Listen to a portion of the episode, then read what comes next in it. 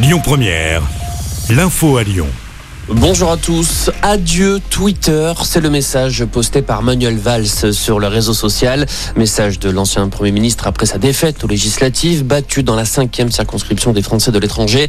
Manuel Valls portait les couleurs de la majorité, mais a été devancé par le candidat de la nouvelle Union populaire, écologique et sociale dans l'Hexagone. Le premier tour des législatives aura lieu dimanche. Et si Boris Johnson était évincé de son poste de Premier ministre, il sera soumis ce soir à un vote de défiance des députés conservateurs britanniques. Boris Johnson, fragilisé depuis des mois, depuis l'éclatement du scandale sur les fêtes organisées à Downing Street durant les confinements. Si le Premier ministre perd le vote, une élection interne sera lancée pour désigner le nouveau leader du parti qui le remplacera à la tête du Royaume-Uni. On reste en Angleterre où la reine Elisabeth II se dit profondément touchée par la forte participation du public à son jubilé. La souveraine qui fêtait ses 70 ans de règne s'est faite discrète en raison de son état de santé, mais elle a tout de même salué la foule sur le balcon du palais de Buckingham. Au moins 50 rassemblements prévus demain dans toute la France. Les soignants se mobilisent pour tenter de sauver l'hôpital. Neuf syndicats et collectifs appellent à battre le pavé.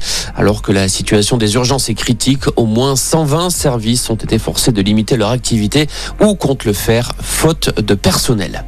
Le président ukrainien sur le front, Volodymyr Zelensky, s'est rendu hier dans le Donbass pour rendre visite à ses troupes engagées contre l'invasion russe. Il a félicité les soldats pour leur travail afin de protéger l'Ukraine. Les combats se concentrent depuis plusieurs semaines sur l'est du pays, mais pas seulement. Hier, Kiev a été touché par plusieurs frappes russes pour la première fois depuis fin avril. Et puis en foot, les Bleus sur le terrain ce soir. L'équipe de France affronte la Croatie pour son deuxième match de la Ligue des Nations. Les hommes de Didier Deschamps voudront se rattraper après leur défaite de vendredi face au Danemark. Coup de renvoi 20h45. Voilà pour l'essentiel de l'info. Passez une excellente après-midi.